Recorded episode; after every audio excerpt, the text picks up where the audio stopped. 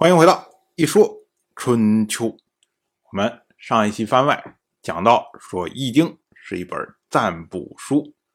呃，有的朋友呢就觉得说，哎呀，这个《易经》啊，它是经中之经，是万经之王，是中国传统文化的精髓所在。占卜是什么？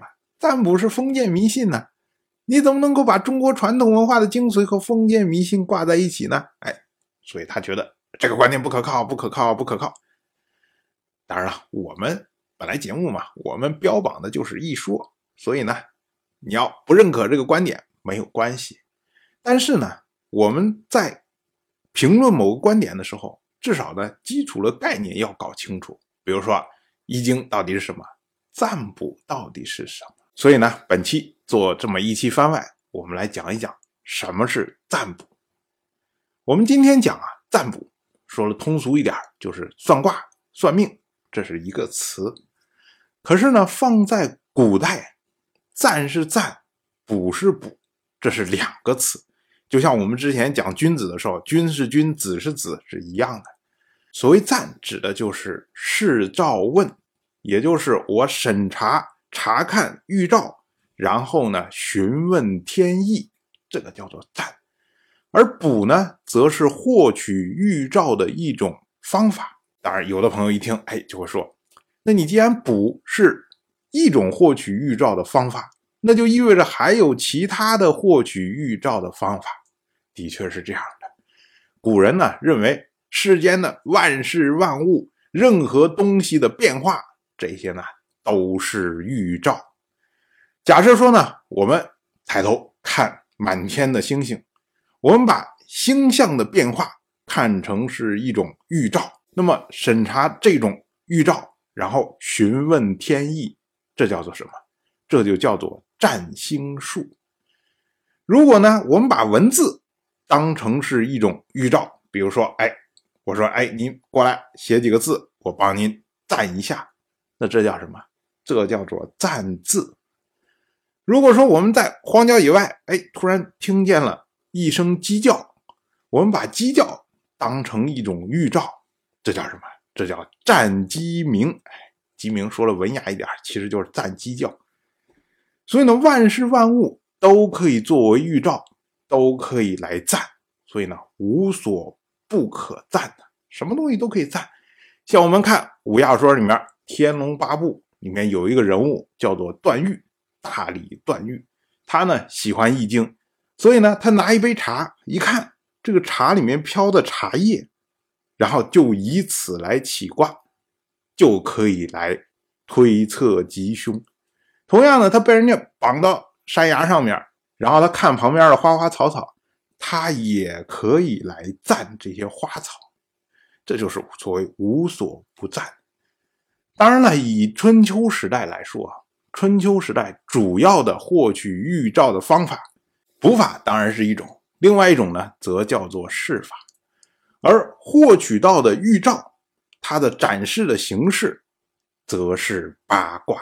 所谓八卦呢，也就是我们常说的乾、坤、巽、震、坎、离、艮、兑，哎，这么八个。每一卦呢，由三个爻组成，每一爻呢，则分成阴和阳两种状态。我们可以去网上去查一下这个卦象的图，一根连续的直线，这个呢就被称为阳或者叫阳爻。如果一根连续的直线中间断个小口，然后变成了两根小短线，那么呢这个呢就被称为阴或者阴爻。一条连续的直线，然后下面再画两根小短线，再往下呢再画一条连续的直线。那么这也就是由阳爻、阴爻、阳爻组成的这一卦，就被称为离卦。所以我们就知道，为什么八卦叫做八卦，不叫七卦，不叫九卦？原因呢，就是因为一爻它只有阴阳两种状态，那么三爻组成的卦，也就是二的三次方种变化，也就是八种变化。所以呢，他拼来拼去，最多能拼出来八卦。那么仅仅是八卦呢，还不足以来运用于占卜。所以呢，要在上面再增加变化。那怎么增加变化呢？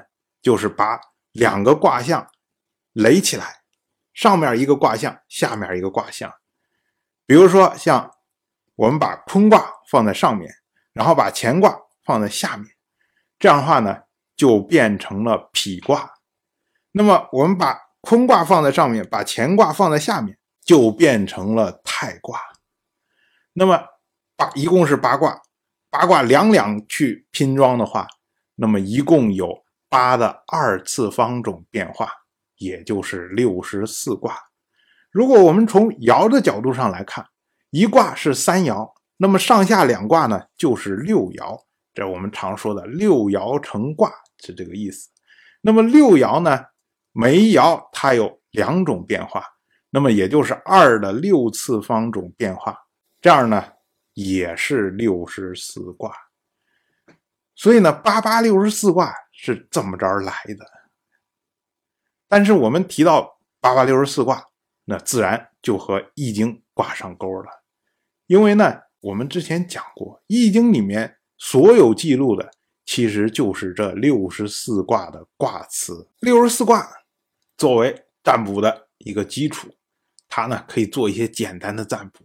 但是对于古人来说呢，古人认为变化还是不够多，还要在它的基础上再增加变化。那怎么增加呢？古人就在爻本来阴阳两个状态的基础上再增加两个状态，也就是老和少。这样的话呢，一爻就从原来的阴阳两种状态变成了老阴、老阳、少阴、少阳四种状态。如果用数字来表示呢，就是六七八九，单数是阳，双数是阴，所以呢，六就是老阴，八就是少阴，九就是老阳，七就是少阳。那么在一般称呼每一爻的时候呢，按照古人的习惯，喜欢以六和九来称呼。比如说像乾卦，它的六爻。全部都是阳爻，那么呢，从下向上称呼的时候，第一爻称呼为初九，第二爻称呼为九二，然后九三、九四、九五、上九。像坤卦，它的所有的爻全部都是阴爻，所以呢，在称呼的时候，从下向上称呼就是初六、六二、六三、六四、六五、上六。有了。老阳、老阴、少阳、少阴这么四种变化呢，就可以将一个卦象脱胎出来，或者说推导出来另一个卦象。比如说，在一个卦象里面，它可能有一爻是老阴，那么呢，将它变成少阳；或者某一爻它是老阳，将它变成少阴。这样话呢，这个卦就变成了一个新的卦象。那么呢，老的卦象呢就被称为本卦，新的卦象被称为支卦。古人呢就是通过本卦和支卦加在一起来推测吉凶。那我们知道啊，支卦是从本卦推导出来的，那么本卦怎么得出来的呢？哎，这个呢就是我们前面所说的，要使用获取预兆的方法，也就是步法。或者是试法，所谓步法呢，它是用龟。据说啊，在商代的时候最盛行，它是通过烧烤这个龟壳，然后呢看龟壳上的裂纹来推测吉凶。具体怎么操作呢？这个呢后世已经说不清楚了。我们能找到最早的说步法的这个说明是汉代人讲的，他说呢是可以根据这个龟壳。裂痕的这个走向啊，然后裂痕的这个个数啊等等，然后呢可以推导出来卦象，然后呢进行推测吉凶。可是这个到底靠不靠谱呢？也说不清楚。今天我们所说的步法呀，就比较简单，一般呢也是用龟壳，但是呢是用淘宝上卖的那种，比如说铜制的龟壳或者什么，然后呢里面塞上三枚硬币。然后摇龟壳，摇龟壳，然后把硬币啪撒在地上。这时候呢，硬币正反就会有四种情况：一正两反、一反两正、三正和三反，正好对应的就是爻的老阴、老阳、少阴、少阳。那怎么来对应呢？哎，现代人都比较聪明，能想出来简单的办法。比如说呢，你可以把正反定成数字，比如说正面当成是三，反面当成是二，那么呢，三正就是九，九就是老阳，三反就是六，六就是老阴。那对应的一正两反、一反两正也是八和七可以对应上。一旦确定了这个之后呢，那么每撒一次就可以得出来一爻，连续撒六次就可以得出来一卦。那么这一卦呢，就是我们前面说的本卦。然后呢，再将本卦里面的老阴、老阳转化为少阳、少阴，那么这就是支卦。然后有了本卦，有了支卦，就可以通过它推算出来。应该用哪一些卦辞或者是爻辞来推断？最后呢，找到这些卦辞和爻辞之后，然后再用这些卦辞和爻辞来推测吉凶。就是这么样一个过程。而试法呢，是用试草。试草这个东西啊，其实也不算是太不常见，大家可以百度一下图片。试草它主要的特点。就是多蕊，号称是一根百茎，也就是我一枝长出来之后啊，分分叉叉非常多。据说呢，夏代的时候最喜欢用试法。当然，今天呢，我们没有必要出去去挖人家植物去啊。一般呢，用的都是筹策。所谓筹策呢，就是古人用来做算术的一种工具，就大小长短一样的这种小木棍儿。所谓大言之数五十啊，那你每一次做占卜的时候都需要五十根筹策，然后五十根筹策怎么来摆呢？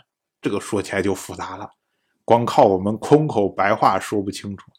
大家呢可以去网上去搜一下战士他的相关的视频，一般呢卖筹策的淘宝商家都会有链接告诉你，哎，你去哪儿去看怎么用这个筹策，然后呢？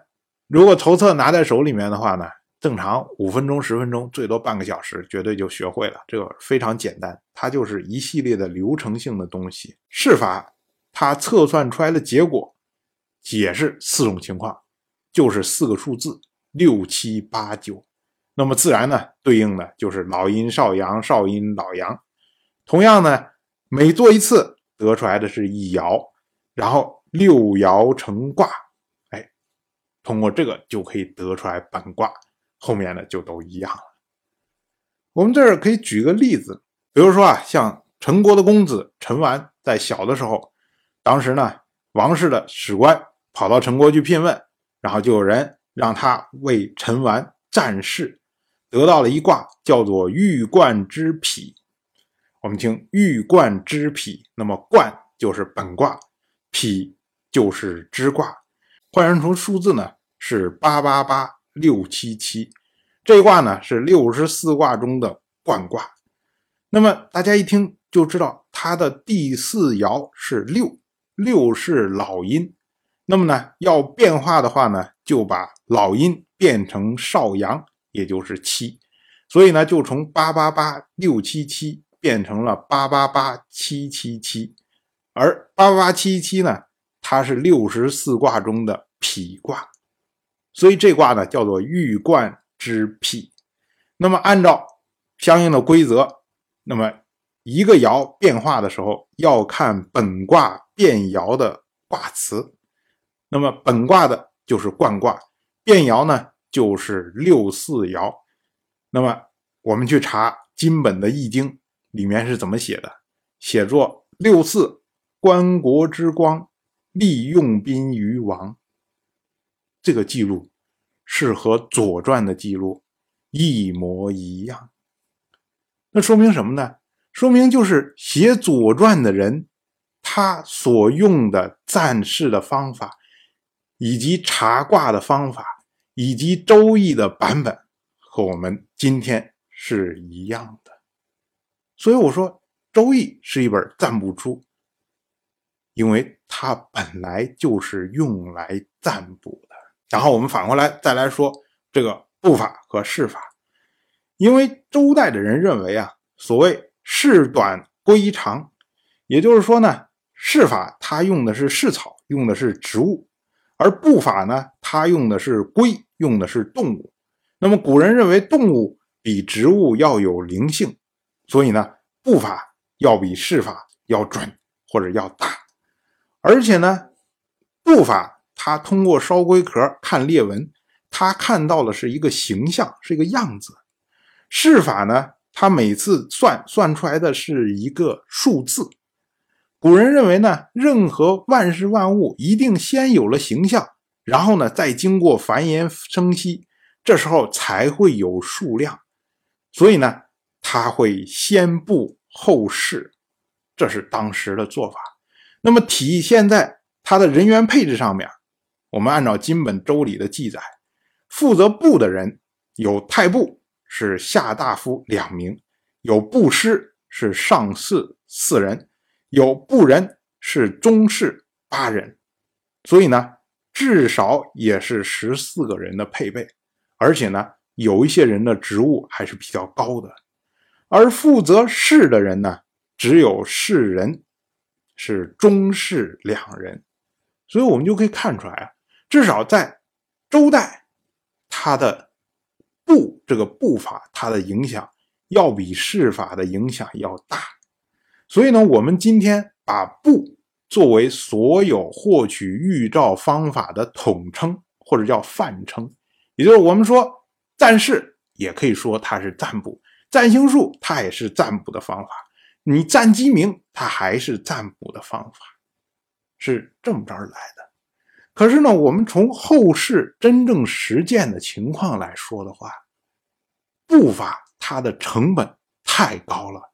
因为它需要烧龟壳，就是你每做一次，就至少要用一只龟。他家哪有那么多龟呀？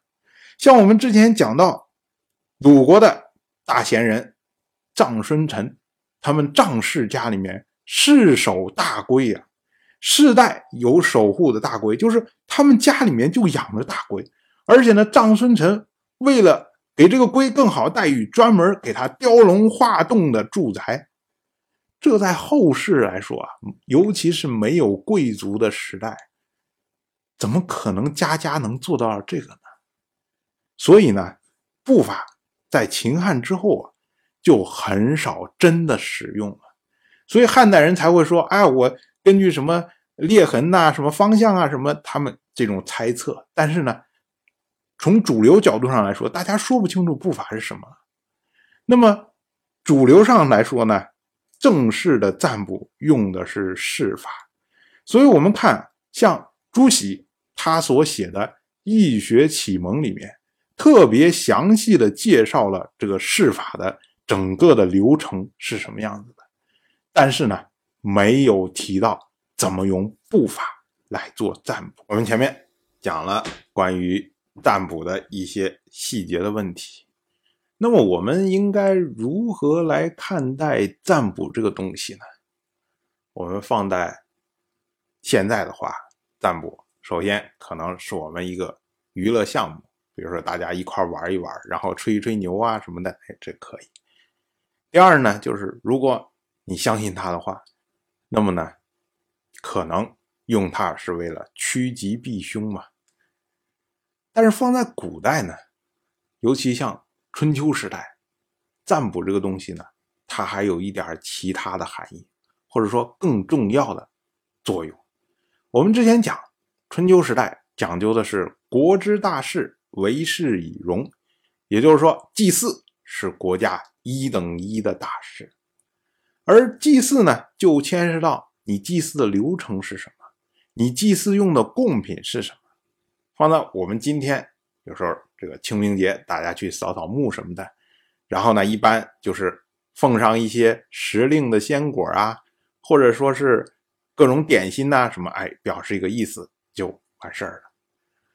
可是呢，在古代，祭祀所用的物品，就是说你要拿什么东西来祭祀，不是说你有什么东西或者你想用什么东西来祭祀，而是要神灵祖先想要什么东西，然后你才能用什么东西来祭祀。那可能有朋友就要问了，说，那你怎么知道神灵祖先想要什么祭品？想要怎么祭祀他呢？哎，这就需要跟神灵祖先沟通。怎么沟通呢？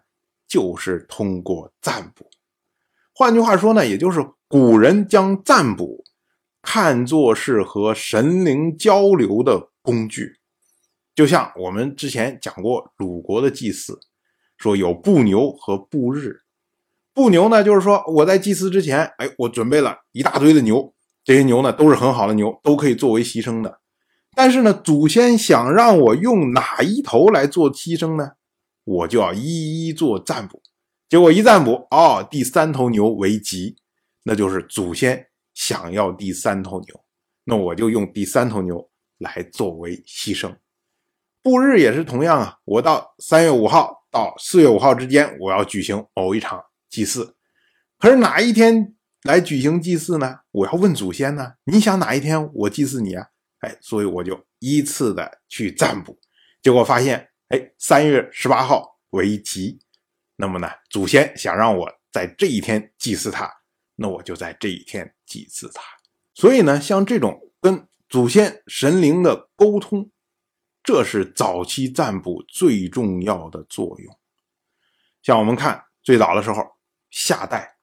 夏代呢，当时这个生产力比较低下，物产比较少，所以呢，大家就这么几样东西，那就要问祖先呢，问神灵啊，说，哎，你想要多少？我这四样东西我摆在这儿，你想要多少？这时候呢，他就要占试，就是用试法，因为试法得出来的是一个数字。那么我第一样贡品，我占试一下，得出来一个六。好，我知道你想要六份那我就用六份来祭祀你。第二项贡品一战士得出来个八，好，那我就用八份来祭祀你。这是在夏代的时候，所以他们因为物产少，所以他们重视的是数量，所以呢，他们用试法。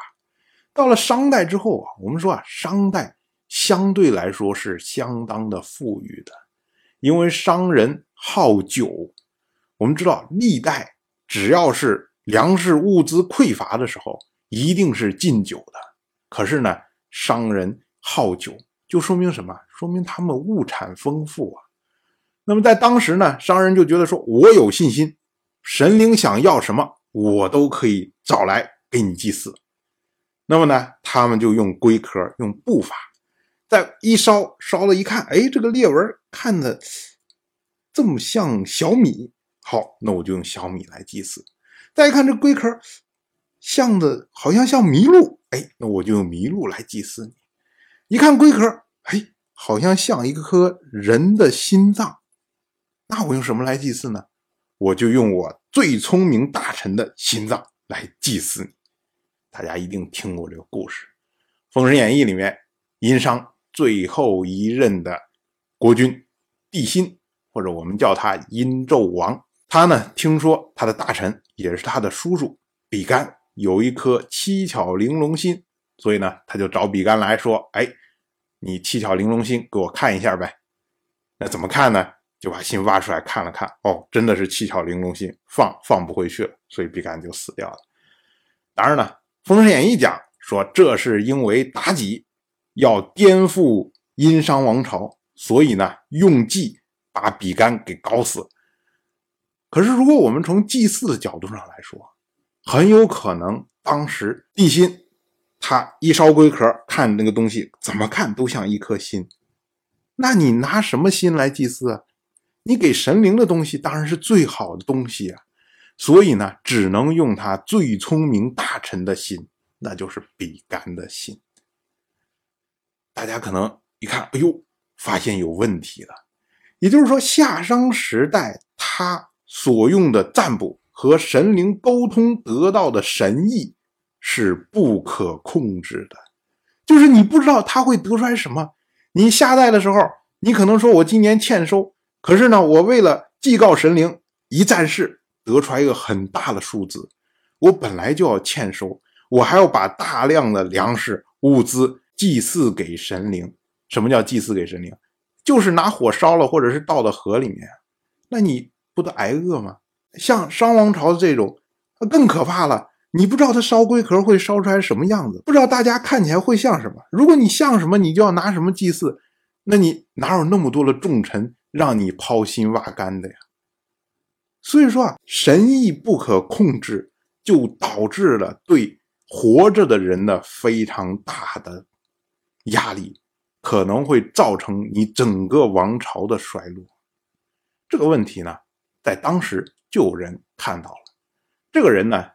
就是周王朝的奠基人，也就是姬昌，我们常说的周文王。周文王发现这个问题之后啊，正好他得罪了帝辛，所以呢，帝辛把他关在了幽里城。那姬昌闲来无事啊，所以呢，他就将夏商以来的这些占卜的方法兼收并蓄，重新推演。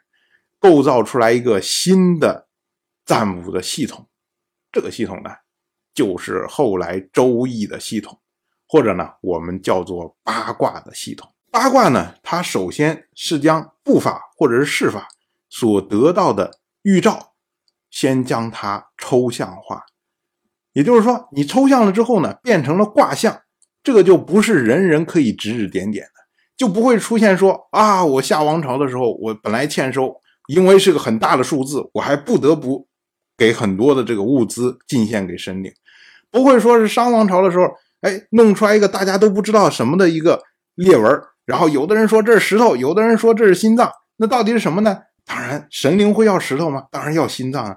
那你能要普通的心脏吗？当然要最聪明的比干的心脏啊。这些都会导致不可控制。可是呢，八卦因为将结果抽象化，普通的人。就不能再指指点点了。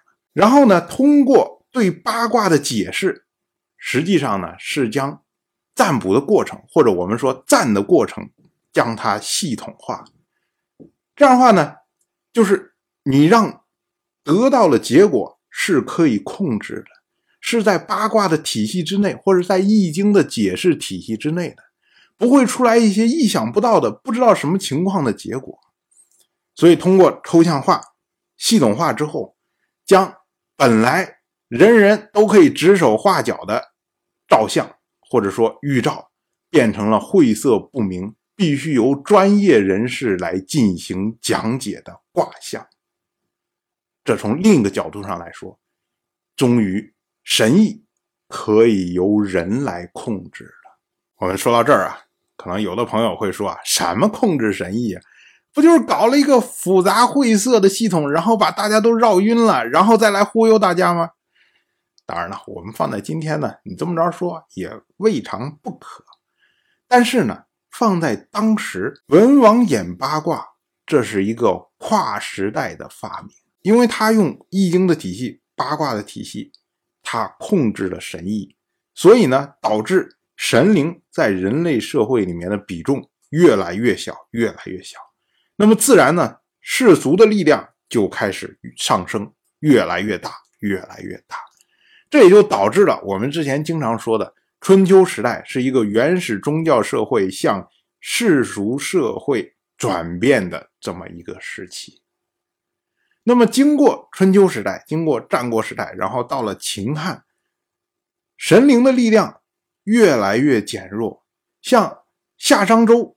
时代的那种大型的祭祀，那种需要问讯神灵、需要和神灵沟通之后才确定的祭祀，逐步的也被世俗化了。也就是说，我哪一天举行祭祀啊？我规定三月初五，好，那以后每年都是三月初，我不需要去问你神灵。同样呢，我提供祭品的时候，我可能规定一个相应的标准，比如说这头牛必须是肌肉健壮。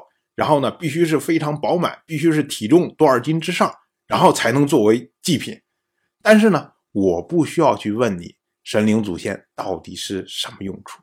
从这个角度上来讲呢，《易经》和占卜，它传统的意义就开始下降。但是我们要注意，神灵从来没有离开过我们，他呢只不过从原始宗教的范畴里面，然后跳转进入到了我们传统哲学的范畴里面，也就是我们所说的天道或者是天人合一这些类似的思想，他们呢都是脱胎于原始宗教，然后经过世俗化的熏陶而形成的。